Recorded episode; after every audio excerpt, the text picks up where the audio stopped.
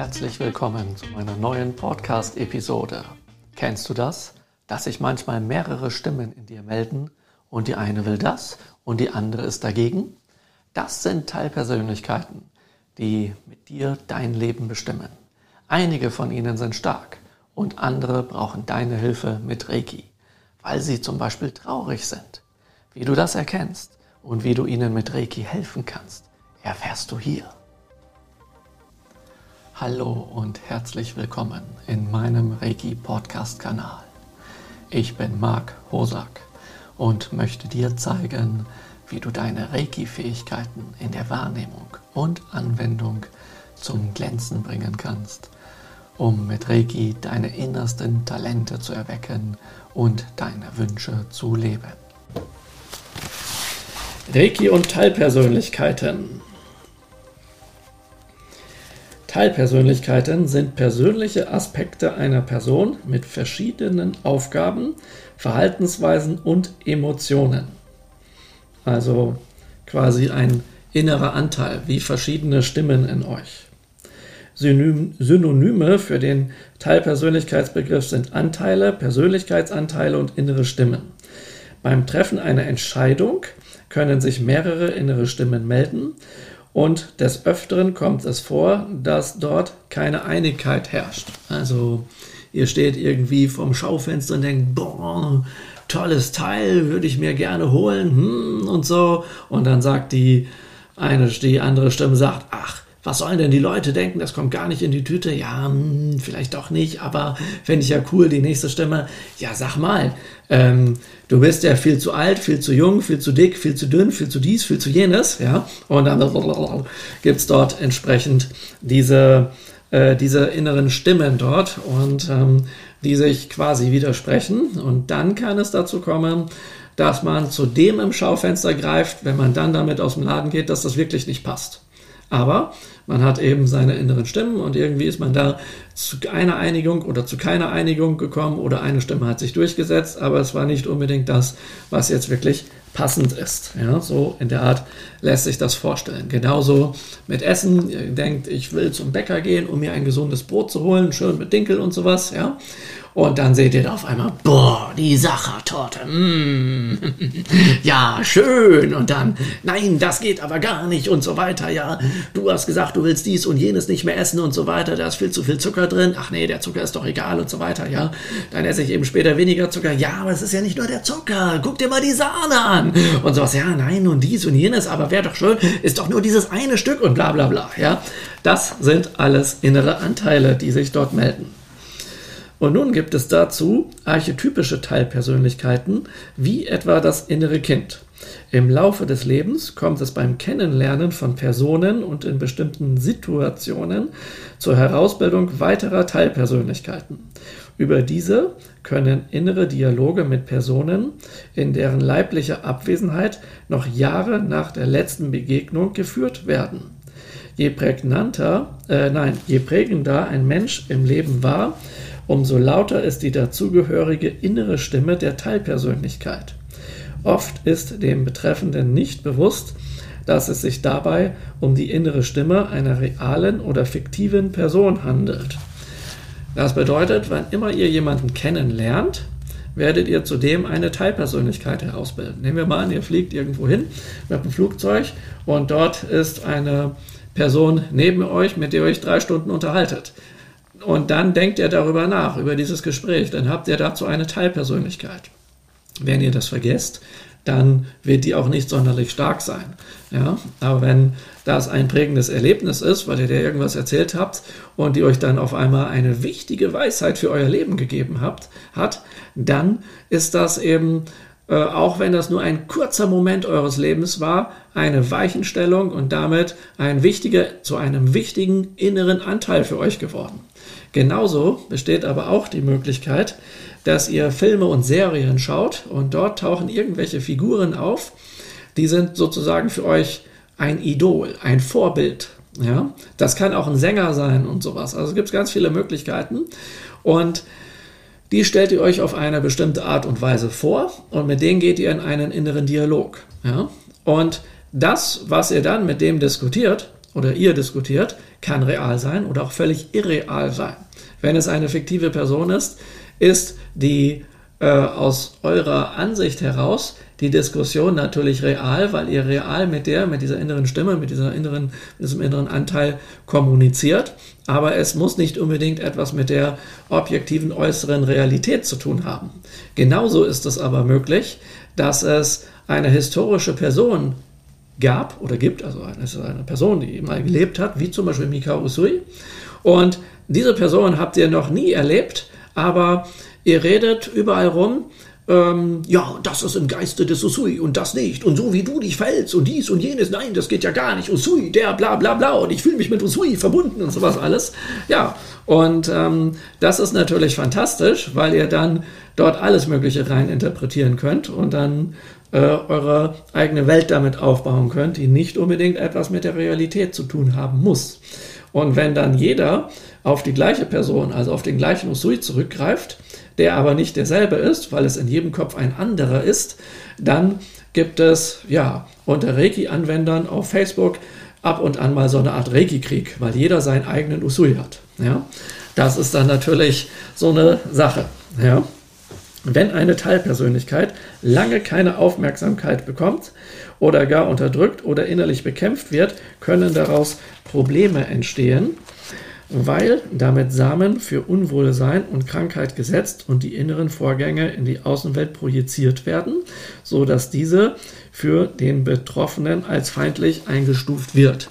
Diesen Teil lese ich nochmal Satz für Satz nochmal vor, denn das ist jetzt vielleicht etwas mehr tricky als das davor.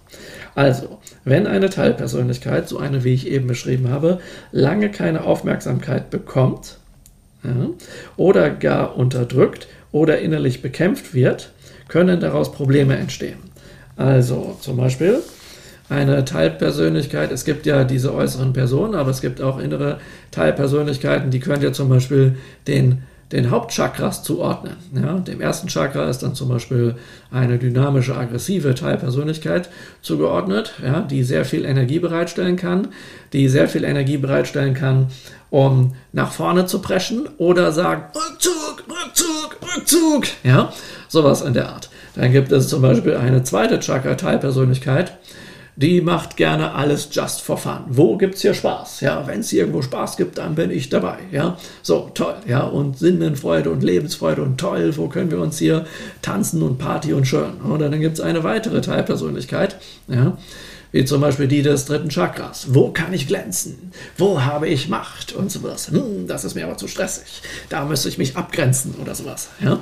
So, so Geschichten. Also es sind also jedes einzelne, wo habe ich Macht, wo kann ich glänzen, wo kann ich mich abgrenzen, das sind schon drei Teilpersönlichkeiten, die aber grundlegend dem dritten Chakra zuzuordnen sind. Ja, viertes Chakra. Boah, ich bin gerne in Gruppen, ich mache gern was mit anderen zusammen. Ja, das muss irgendwie harmonisch sein und sowas. Ja, das sind solche Teilpersönlichkeiten. Oder fünftes Chakra. Ich drücke mich aus. Ich höre nicht gerne zu. Ja, weil ich nicht gerne zuhöre, fahre ich jeden übers Wort. Hm, wie mache ich denn das jetzt? Nein, eigentlich sollte ich zuhören, weil sonst ist das auch nicht gut und bla bla. Also fünftes Chakra. Kreativ sein ist auch mal nicht schlecht. Ich channel irgendjemanden und sonst was. Vielleicht auch fünftes Chakra. Ja, also Kommunikation. Sechstes Chakra. Ja, also ähm, hat denn das auch einen Sinn? Ist das irgendwie sinnvoll? Nee, wenn das nicht sinnvoll ist, dann will ich das nicht. Sowas in der Art. Ja, also das sind zum Beispiel verschiedene Teilpersönlichkeiten und ähm, da gibt es eine gewisse Skala von Beliebtheit bei denen. Ja, und besonders unbeliebt bei vielen Leuten sind die Teilpersönlichkeiten des ersten Chakras, weil oft Aggression, ja, also die aggressive Kraft mit der Farbe Rot des ersten Chakras als böse klassifiziert wird. Ja? Und wenn jetzt zum Beispiel die äh, aus der Sicht der Person böse Teilpersönlichkeit keine Aufmerksamkeit bekommt oder sogar unterdrückt wird, dann kann man auch von, von Abspaltung reden oder bekämpft wird, indem man sagt so, ja, es ist ja alles schön und es muss harmonisch sein und ich habe mit allem meinen inneren Frieden geschlossen und bla bla bla. Wann immer so etwas jemand sagt, besteht die Möglichkeit, dass dort irgendwo etwas von diesem ersten Chakra, dieser erste Chakra-Thematik unterdrückt wird. Und das merkt ihr zum Beispiel daran, wenn dann, äh, also das kommt in Gesprächen mit der Zeit zum Vorschein. Also zum Beispiel so zum Vorschein, ja, also das, nein. Also was? Kampfkunst und Heilkunst, ja, das passt ja gar nicht zusammen. Also das fühlt sich jetzt für mich irgendwie nicht so stimmig an. Man muss ja nur nach der Harmonie gehen und sowas. Und dann, ja, warum denn nicht? Natürlich passt Kampfkunst und Heilkunst zusammen, weil die Thymusdrüse hinterm Brustbein direkt vor dem Herzen ist und die, äh, wenn man hier ein bisschen drauf tappert, ja, oder eben hustet, dann wird die angeregt, das Immunsystem wird angeregt und das Immunsystem ist ja der eine Art innerer Kämpfer. Man kämpft für sich, indem man äh, ja, Invasoren äh, wieder herausbewegt, weil man sich selber liebt. Also kann ja Aggression durchaus etwas Positives sein. Das steht aber dann oft im Widerspruch und führt dann sozusagen, ähm, wenn ihr so etwas zum Beispiel dann, dann jemanden sagt, ähm, äh, wo ihr vermutet, dass dort ein Thema sein könnte, dann werden diese ärgerlich. Und dann geht's los mit anderen Sachen, auf die wir später äh, eingehen. Das sind nämlich Abwehrmechanismen. Dann muss nämlich das bekämpft werden, aber es kann ja nicht mit Aggression bekämpft werden, weil die unterdrückt wird. Äh, und dann würde das Außen ja merken, dass man in Wirklichkeit voller Aggression ist. Also muss man das anders geschickt machen. Ja? Und ähm, ja, solche Sachen gibt es. Und das sind eben Probleme, die entstehen. Ja? Und damit seht ihr, also durch die Unterdrückung einer Teilpersönlichkeit, seht ihr die Samen für Unwohlsein, aber auch Krankheit, weil je mehr ihr etwas unterdrückt, umso mehr will es irgendwo anders zum Vorschein kommen, selbst wenn es Symptome sind. Ja? Und wenn ihr in dem Buch Reiki in der therapeutischen Praxis weiter hinten schaut, dann gibt es dort seitenweise Tabellen und äh, dort seht ihr dann, was ähm, ähm, äh, ja, äh, seht ihr dann etwas, äh, seht ihr diese psychosomatischen ähm, Zusammenhänge. Ja, ich habe das hier mal aufgeschlagen und dann haben wir zum Beispiel äh, bei Bandscheiben steht Belastungen abfedern. Ja, ähm, und das ist natürlich auch im, ähm, im jetzt im übertragenen Sinne, also einer symbolischen Bedeutung. Also die Bandscheibe als Körperbereich Organ hat eine Physiologie. Die Physiologie ist, die Belastung abzufedern. Und die symbolische Bedeutung ist ein weicher weiblicher Bereich des Rücksens, Flexibilität und Starre, Element Wasser, fließend einen Weg finden. Ja? Sowas zum Beispiel steht dann dort. Und da hat man dann einen Zusammenhang. Und da gibt es ähm, äh, gibt es dann ganz viele Sachen. Zum Beispiel Haare, steht dann hier Physiologie, schützt das Gehirn vor Kälte und Hitze. Symbolische Bedeutung, Vitalität der Haare zeigt Unbekümmertheit und das Freisein von Sorgen. Freiheitsanspruch geltend machen und so. Also da gibt es hier ganz, ganz viele, ganz, ganz viele Sachen, die, ähm, die dort ähm, zusammenhängen, dieser Art, also von Physiologie und Symbologie. Äh, also das ist sozusagen das Physische und Metaphysische. Aber es gibt dann auch für alles mögliche Ursachen im Geist. Und wenn ich jetzt hier mal einfach eine Seite von, von aufschlage, dann haben wir hier zum Beispiel wieder die Bandscheiben, sehe ich gerade. Und da steht dann bei Ursache im Geist, also wenn damit ein Problem ist, etwas mit Kraft durchdrücken wollen, ohne einen anderen Weg zu suchen. Zu wenig Wasser bzw. Flexibilität im Leben. Symptom und Auswirkung, also mögliches Symptom und Auswirkung, zum Beispiel der Bandscheibenvorfall. Ja, und ja, also da ähm, kann man sozusagen dann einiges sehen. Und jetzt, wenn ihr das sozusagen rückwärts anschaut, ja, ihr, äh, wo war ich jetzt? Hier bei Bandscheiben, ja, etwas mit Kraft durchdrücken wollen. Dazu gibt es auch vielleicht ein Chakra, ja, etwas durchsetzen wollen. Könnte das dritte Chakra sein, weil das auch mit Macht zu tun hat und Kontrolle, ja. Äh, aber ohne einen anderen Weg zu suchen, ist eine quasi eine Blockade, ja, ähm, also ein Nicht-Anwenden der Fähigkeiten des sechsten Hauptchakras, ja, ähm, und sowas. Ähm, oder Flexibilität im Leben hätte etwas mit den Knien zu tun. Ja, also da seht ihr dann nochmal Artzusammenhänge. Das heißt, die Chakren, die Organe, die bei den Chakren sind, wisst ihr dann, was wie wo los ist. Oder ähm, weitere Zusammenhänge mit was wie wo was zusammenhängt. Aber grundlegend ist das erst einmal der Körperbereich der Bandscheiben. Und die Bandscheiben sind ja die ganze Wirbelsäule rauf und runter sozusagen. Ja, aber es gibt ähm, auch in anderen Gelenken natürlich diese Galatflüssigkeit und Knorpel und solche Sachen. Also da gibt es dann, gibt's dann große Zusammenhänge. Und das heißt, wenn ihr passend zu einer Teilpersönlichkeit eines Chakras etwas unterdrückt, dann kann das entsprechend im Laufe der Zeit Auswirkungen auf den Körper haben. Ja? Und daran seht ihr, dass es sich hier bei der Reiki-Heilmethode, wenn man diese nutzt für dieses Wissen, äh, nicht um das Behandeln von Symptomen und Krankheiten handelt, sondern um eine Form der Geistheilung. Also wir tun etwas im Geist, in den Emotionen, in den Gedanken. Wir korrigieren diese, wir korrigieren leidbringende Gewohnheiten, die uns so zum Beispiel in der Starre halten, die uns darin halten, etwas unterdrücken zu wollen. Ja?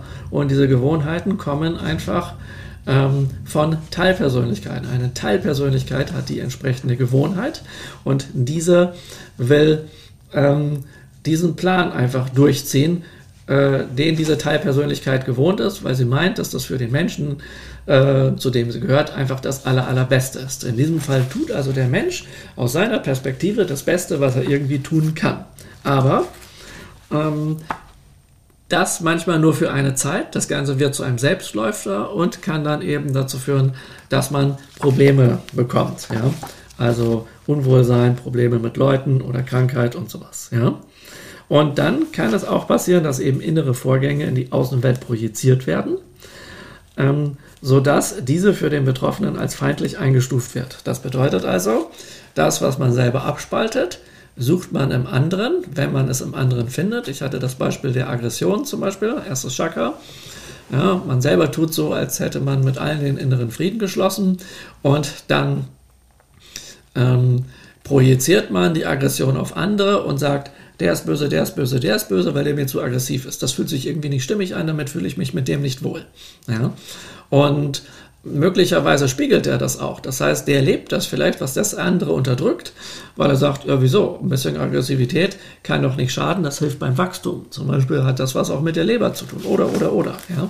Oder ich benutze meine aggressive Energie beim Sport. Ja? Da lebe ich mich halt mal so richtig aus. Oder ich agiere das aus am Sandsack oder wie auch immer.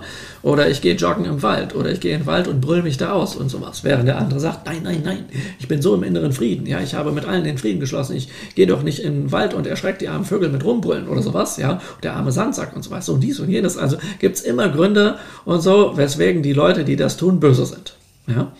Und ähm, äh, ja, sowas, sowas in der Art. Oder mir hat einer erzählt, er brüllt immer rum, wenn er von der Firma kommt im Auto, da schreit er sich so richtig aus äh, weil ihn alles nervt. Und andere sagen dann wiederum dazu, nein, das geht ja gar nicht, ja.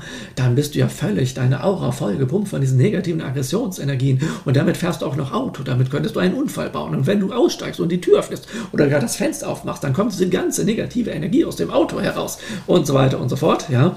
Naja, und das, äh, das sind Abwehrmechanismen. Diesen Abwehrmechanismus nennt man übrigens nicht nur Projektion, sondern gleichzeitig Dämonisierung. ja, sowas, sowas, sowas gibt es auch. Also ganz, ganz viele dieser Sachen. Und das wird eben, wie gesagt, als, als feindlich eingestuft. Ja? Und da ist es nützlich, aufzupassen. Was können wir nun hier mit Reiki tun? Mit Reiki können wir eine einfache Sache tun. Wir können zum Beispiel einer jeden beliebigen Teilpersönlichkeit Reiki senden, indem wir einen Fernkontakt aufbauen die Teilpersönlichkeit benennen. Ja? Ähm, zum Beispiel äh, innerer Anteil von Vor- und Zunahme der Aggressivität unterdrückt. Das ist nicht der Anteil, der gerne der als Urnatur Aggressivität hat, sondern der Anteil, der den anderen Anteil unterdrückt. Ja? Und ähm, äh, dann könnte man dem Reiki geben, man könnte dem Mentalheilungen geben und solche Sachen. Ja? Und das hier äh, sollte jetzt nicht verwechselt werden mit etwas, also im Shingon Reiki wird das nicht verwechselt mit etwas, was man in dem einen oder anderen Reiki-Buch, sonstigen Reiki-Buch ähm, eher aus dem esoterischen Bereich lesen kann, wo zum Beispiel diese Teilpersönlichkeiten mit dem Huna-Modell aus dem ähm, hawaiianischen Schamanismus verglichen werden. Das ist nichts Schlechtes, ja, aber das ist hier nicht äh, der Ansatz, um den es geht. Also dort gibt es ein ähm, inneres Kind, äh, Unihipili, also die haben dort ihre eigenen Namen und sowas, ja, und dort gibt es ein, ein, ein inneres Kind mit ganz besonderen äh, sage ich mal, Eigenschaften und dann gibt es ein mittleres Selbst, was so eher dem, dem Bewusstsein entspricht, ja, mit bestimmten Eigenschaften und es gibt ein hohes Selbst mit besonderen Eigenschaften und die äh, sind nur teilweise mit dem zu vergleichen, wo wir hier jetzt was mit ähm, inneren Anteilen zu tun haben. Also nur teilweise gibt es dort Schnittpunkte zu dem, was ich jetzt meinte. Und äh, ich habe jahrelang diese, diese Form ähm, also mir angeschaut, dieses Schamanismus. Das ist sehr, sehr gut. Aber ich habe festgestellt, in jahrelangem immer wieder ausprobieren, wenn ich dem äh, archetypischen Anteil des inneren Kindes aus dem Huna, also meinem Huna-inneren Kind sozusagen Reiki sende. Da heißt es zum Beispiel, dass dieses innere Kind für die feinstoffliche Wahrnehmungsfähigkeit, also dies zu entwickeln, zuständig ist. Und wenn ich dem viel Reiki sende, dann würde meine feinstoffliche Wahrnehmungsfähigkeit stark angeregt werden. Und das eben konnte ich nicht bestätigen. Es gibt sehr viele Übungen, womit ich meine feinstoffliche Wahrnehmungsfähigkeit entwickeln konnte, also die, wie Usui sagt, übersinnlichen Fähigkeiten der Naturbegabung. Aber mit dieser Methode ging das nicht. Das hohe Selbst ist sozusagen, hat dort eine ähnliche Funktion wie das sechste Chakra, wo es um den, den Lebensplan geht, den Weg, die Vision zu finden und sowas. Und da heißt es dann, wenn man diesen Teil wiederum ähm, Reiki sendet, dann führt das dazu, dass man seinen Lebensplan findet. Auch das konnte ich nicht äh, bestätigen. Und dann habe ich mich äh, gefragt, warum das so ist. Und irgendwann bin ich auf des Rätsels Lösung gekommen. Ähm, das ist ganz einfach. Reiki kann man in vielen Sachen anwenden und es harmoniert insofern auch, dass man quasi äh, Reiki so ziemlich überall hinschicken kann und nichts Negatives passiert aber es heißt auch nicht unbedingt, dass man damit immer etwas fördert. Denn Reiki ist eine unpolare Kraft und hierbei, bei denen handelt es sich um polare Kräfte. Das heißt, das, das geht da rein und dann ist das irgendwo und das ist schön und dann hat man eine Weile Reiki gegeben und das fühlt sich auch ganz toll an, aber mehr passiert da nicht unbedingt. Ja? Und äh, wie gesagt, das ist super, damit zu arbeiten, aber ich würde das nicht, also ich weiß, das sehen viele Leute anders, aber ich persönlich kombiniere das nicht mit Reiki und ich meine bei diesen inneren Anteilen auch nicht das. Also das einfach mal als, als, ähm, als eine Sache. Aber klar, wenn man damit arbeiten möchte, kann man das und dann, dann denke ich, ist es gut, einfach in der Original-Syntax des Huna-Schamanismus zu bleiben. Ja?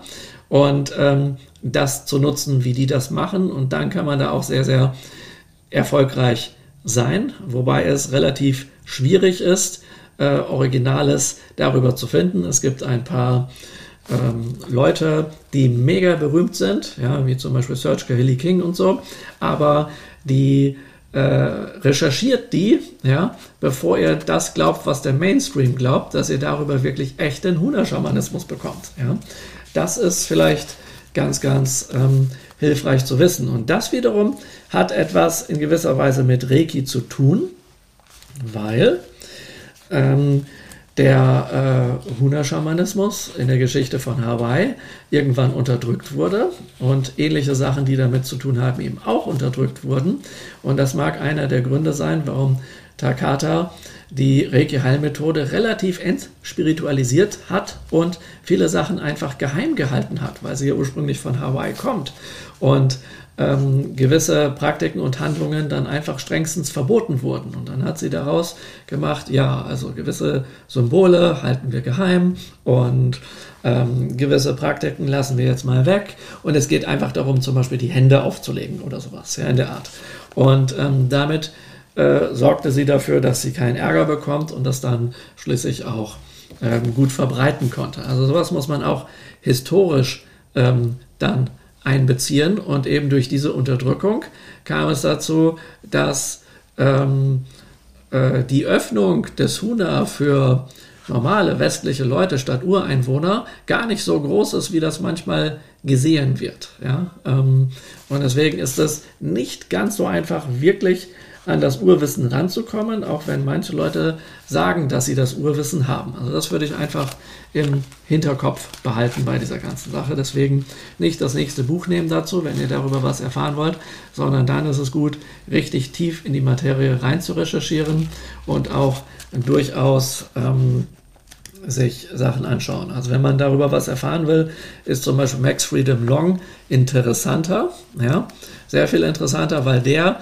beschreibt einfach, was er selbst mit diesen Huna-Schamanen erlebt hat, ja, und daraus kann man dann sehr, sehr gute Rückschlüsse ziehen. Ja. Da gibt es zum Beispiel ein Buch, das heißt Geheimes Wissen hinter Wundern und das ist, ist ganz interessant. Also das nur so am Rande hierbei. Also was ich damit sagen will, ihr könnt mit Reiki alles kombinieren, aber mischt nicht alles mit allem, sondern guckt dann genauer hin. Und hier geht es, wie gesagt, um diese Sache nicht, auch wenn das insgesamt etwas ganz, ganz Tolles ist. Ja? Sondern es geht um genau das, was ich eben beschrieben habe. So, und nun geht es um Folgendes, ein Weg zur Einheit und zum inneren Frieden. Mit Reiki und Teilpersönlichkeiten lässt sich in Bezug auf die Entwicklungsstufen, Schemen und Modi noch einiges mehr machen was Schemen und Modi sind, dazu kommen wir noch. Das Ausschöpfen dieser Möglichkeiten ist ein Weg der Persönlichkeitsentwicklung und geistigen Heilung zur Erlangung von Einheit und innerem Frieden mit sich und der Umwelt. Also genau das Gegenteil von dem, was ich eben beschrieben habe. Zum Beispiel, ein innerer Teil wird abgespaltet oder unterdrückt, dann wenn man das unterdrücken muss oder abspaltet und damit nichts zu tun haben will und nach außen sagt, ich bin in meinem inneren Frieden, aber es innen brodelt, dann ist man eben zum äußeren Schein im Frieden, für sich selbst auch noch zum inneren Schein im Frieden, aber de facto ist man nicht im inneren Frieden. Ja? Und wir haben eben die Möglichkeit, mit Reiki zur Einheit und inneren Frieden, zum inneren Frieden zu kommen, wenn wir Reiki hier geschickt anwenden. Und das bedarf ja sozusagen dem Mut, mal in den Spiegel zu schauen, sich selbst mal in die Augen zu schauen und über die eigenen Augen in die Seele zu schauen. Ja? Die hier vorgestellte Theorie der Reiki-Anwendung mit Teilpersönlichkeiten geht auf die Grundlagen der Schematherapie, einer Weiterentwicklung der kognitiven Verhaltenstherapie nach Jeffrey E. Young zurück. Die Schematherapie bezieht sich insbesondere auf die Persönlichkeit in ihren Eigenschaften wie Temperament und Charakter. Demnach entwickelt und verändert sich die Persönlichkeit insbesondere durch prägende Situationen und Personen. Klarzustellen ist hier, das geht darauf zurück und ist eine Theorie, eine Idee, ja, die wir zur Anwendung bringen, ohne irgendetwas von dieser Schematherapie anzuwenden. Das heißt, Reiki ist keine Psychotherapie. Reiki ist keine Schematherapie. Aber die Ideen, die dieser Jeffrey Young hatte, die sind nützlich und die ähm, habe ich für Reiki sozusagen nutzbar gemacht. Ja, das heißt, wenn wir uns mit dieser Thematik äh, beschäftigen, dann ähm, nicht, dass wir Therapie machen, sondern dass wir Reiki auf diese Konzepte anwenden. Ja? Und ob es nun diese Therapie gibt oder nicht, Fakt ist, es gibt prägende Situationen, ja, und es gibt auch prägende Personen. Ja? Und eine prägende Situation bleibt eben äh, in uns übrig als Prägung und beeinflusst unser weiteres Leben. Und eine prägende Person beeinflusst auch unser weiteres Leben. Das heißt, es kann passieren, wenn wir jahrelang eine bestimmte Sache gesagt bekommen, dass das uns so prägt, dass auch wenn wir, wir uns dagegen sträuben und das nicht gut finden, was gesagt wird, dass wir trotzdem irgendwann, so steht der Tropfen hüllt den Stein quasi in der Art, doch davon geprägt sind und dann Jahre später, ähm, wenn diese Person, diese prägende Person längst aus dem Leben ist, also längst weg ist, weil wenn das Eltern sind, ist man ausgezogen oder irgendjemand anderes war das, ein Lehrer oder sowas, äh, dass man das trotzdem glaubt und danach handelt. Und dann heißt es, einen Weg zu finden, diese Prägung wieder loszulassen. Ja? Und wenn jetzt zum Beispiel irgendein Elternteil einem Kind immer einredet, dass es eine bestimmte Sache nicht kann, ja, oder sowieso nichts kann oder sowas, ja, oder doof ist oder Schüler in der Schule einem immer einreden, dass man doof ist, dann sträubt man sich dagegen, ist in dem Moment traurig und dies und jenes. Und irgendwann kommt dann aber, wenn die weg sind, so etwas, man kommt in verschiedenste Situationen und so, ja, das kann ich nicht, ah, eigentlich bin ich ja zu blöd. Und dies und jenes. Und dann redet man sich auf einmal etwas scheinbar selber ein und lebt danach wie man früher geprägt wurde. Und das ist dann diese innere Stimme, dieses inneren Anteils, der von früher in einem weiterlebt. Und ja, das ist dann ein Selbstläufer geworden. Und mit Reiki kann man eben probieren, mithilfe der Mentalheilung und Reiki für diese Anteile und was so möglich ist, so etwas aufzulösen, ja, oder so etwas zu harmonisieren, damit seinen inneren Frieden finden, die Prägung wieder loszulassen und so etwas. Im Aura Chakra lesen sehen wir solche Prägungen als Farbe braun zum Beispiel, ja, also Prägungen, die man übernommen hat oft unfreiwillig, die nicht zu einem passen, die das Leben maßgeblich beeinflussen und die gleichzeitig dafür sorgen, dass man glaubt, dass man so ist. Das heißt, man kommt ohne weiteres gar nicht auf diese Prägung. Man glaubt, man entscheidet sich für etwas aus freiem Willen heraus. In Wirklichkeit äh, macht das aber die Prägung und wenn die Prägung nicht wäre, hätte man was anderes getan. Und damit lebt man quasi an seinem Lebensplan, seinem Lebensweg, seinen Idealen und seinem Ziel und so weiter, den äh, den inneren Ruf des Herzens vorbei und wundert sich dann auf einmal, dass es einem mit dem, was man tut und wie man lebt und was einem so im Leben passiert und wem man noch begegnet, nicht gut geht, weil man natürlich Situationen und Leute anzieht, die auch nicht zu einem passen, aber die zu dieser Prägung passen. Thank you.